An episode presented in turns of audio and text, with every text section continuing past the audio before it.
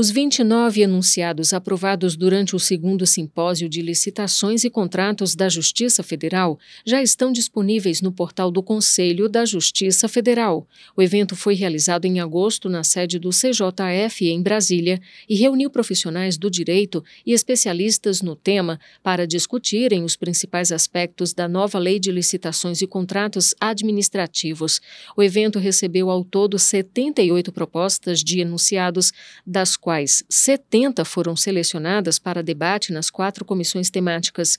Após os trabalhos, foram encaminhados 39 enunciados para votação em reunião plenária.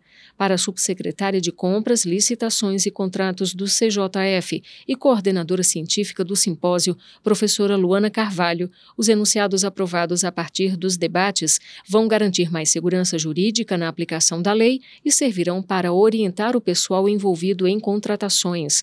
Mais informações estão disponíveis no site cjf.jus.br.